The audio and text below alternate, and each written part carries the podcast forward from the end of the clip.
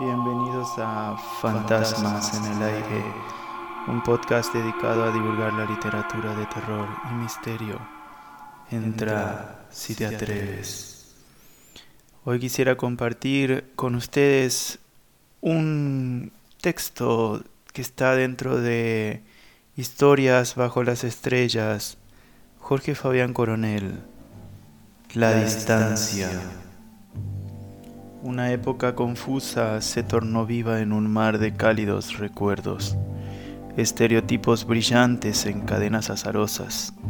Las palomas viajan hacia el horizonte, donde nada puede conocerse y donde lo que antes era un sueño, hoy está prohibido, encerrados entre paredes de deseos vivos que ahora se materializan bajo la máscara del terror, la desdicha, la inquietud y la tormenta no serías individualista y por más que creyeran que eran mejores que otros rompiendo las reglas, en el fondo sabían que lo que hacían no estaba bien.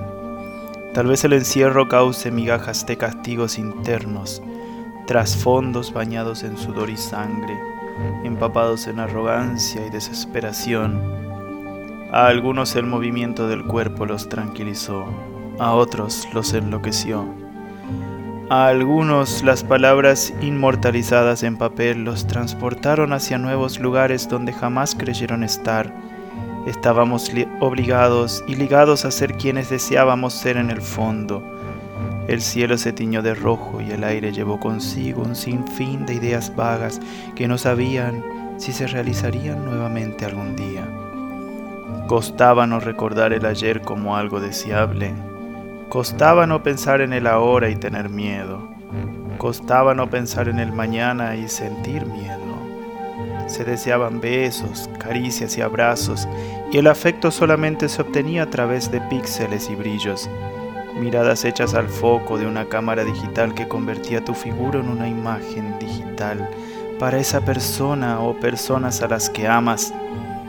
A quienes cuentas que se durmieron abrazando eso que antes tanto se criticaba tener en la mano. Hoy nadie se imaginaba estar media hora sin tocarlo.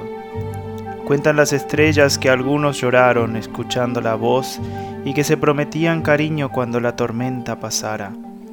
Cuenta la brisa y se lleva a veces una historia de alguien que se enamoró y se aferró a su soledad para hacerse compañía. Cuenta que bailó y sonrió, Cuenta que se abrazó solo y se dijo que se quería. El amor propio renació para que nada ni nadie hicieran que cada uno se olvidara de quién era. Pero allí estaba, mientras todos se encontraban encerrados. La fe y el camino de Dios atendían con dolor y firmeza su voluntad. Algunos dicen que lo vieron caminar en las calles con el ceño fruncido, con la mirada inquieta y con los labios acongojados. Algunos dicen que lo vieron con lágrimas en los ojos, teñido de un matiz blanco.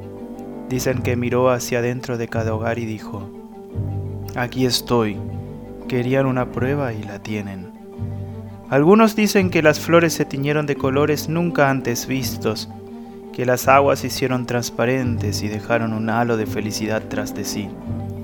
Hubieron llantos, quejas, lamentos, sollozos y faltas de esperanzas Muchas personas aportaban para que el mundo se tiñese de rojo, algunos por soberbia, otros por necesidad. Las manos empezaron a señalar y las bocas a insultar. Cada palabra que provenía de cada uno era para reafirmar lo bien que hacían o lo mal que les parecía no hacer. Pero las personas se convirtieron en promesas y esperanzas, latidos del corazón al unísono, anhelando el fin de algo que prometía no terminar.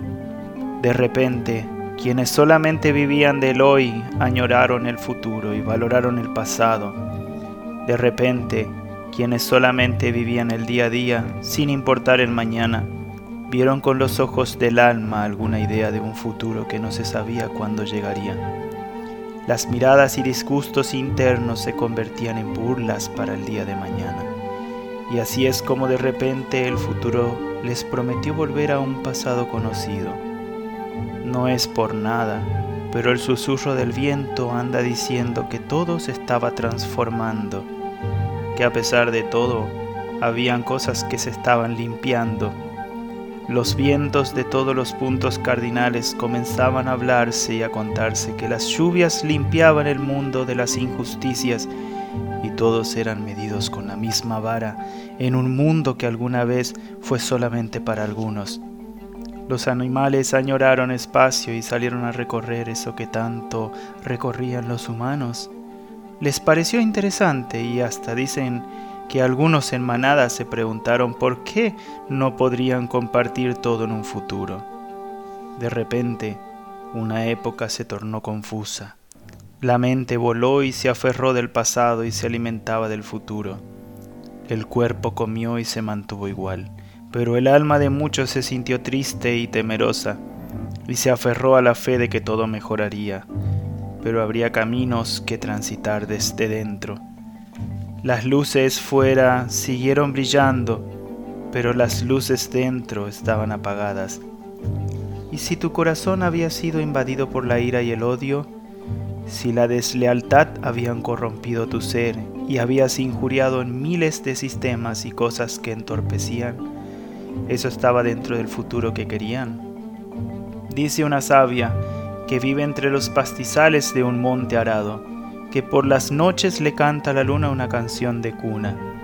Dice que con sus ojos cansados le dedica poemas a las estrellas para que se duerman. Y sepan que las crisis que sufren a veces solo sirven para mejorar. Dicen que la anciana está al lado de un lobo que la mira furiosa y espera para devorarla apenas pueda pero allí está el miedo y la paz, entre ambos haciéndoles guardia. En un canto al cielo dicen que la vida trajo la muerte y el temor trajo paz. ¿Estaremos preparados para cantarle a la luna su canción de cuna? Miraremos al cielo y lo veremos pasar a gran distancia, algunas veces con el ceño fruncido, otras veces con lágrimas en los ojos, pero siempre pasará con una luz especial la luz de la esperanza de que, aunque a la distancia parezca que todo está perdido, solamente es porque todo cambiará. Muchas gracias por ser parte de Fantasmas, en el aire. Seguinos en Spotify para más contenido. Entra si te atreves.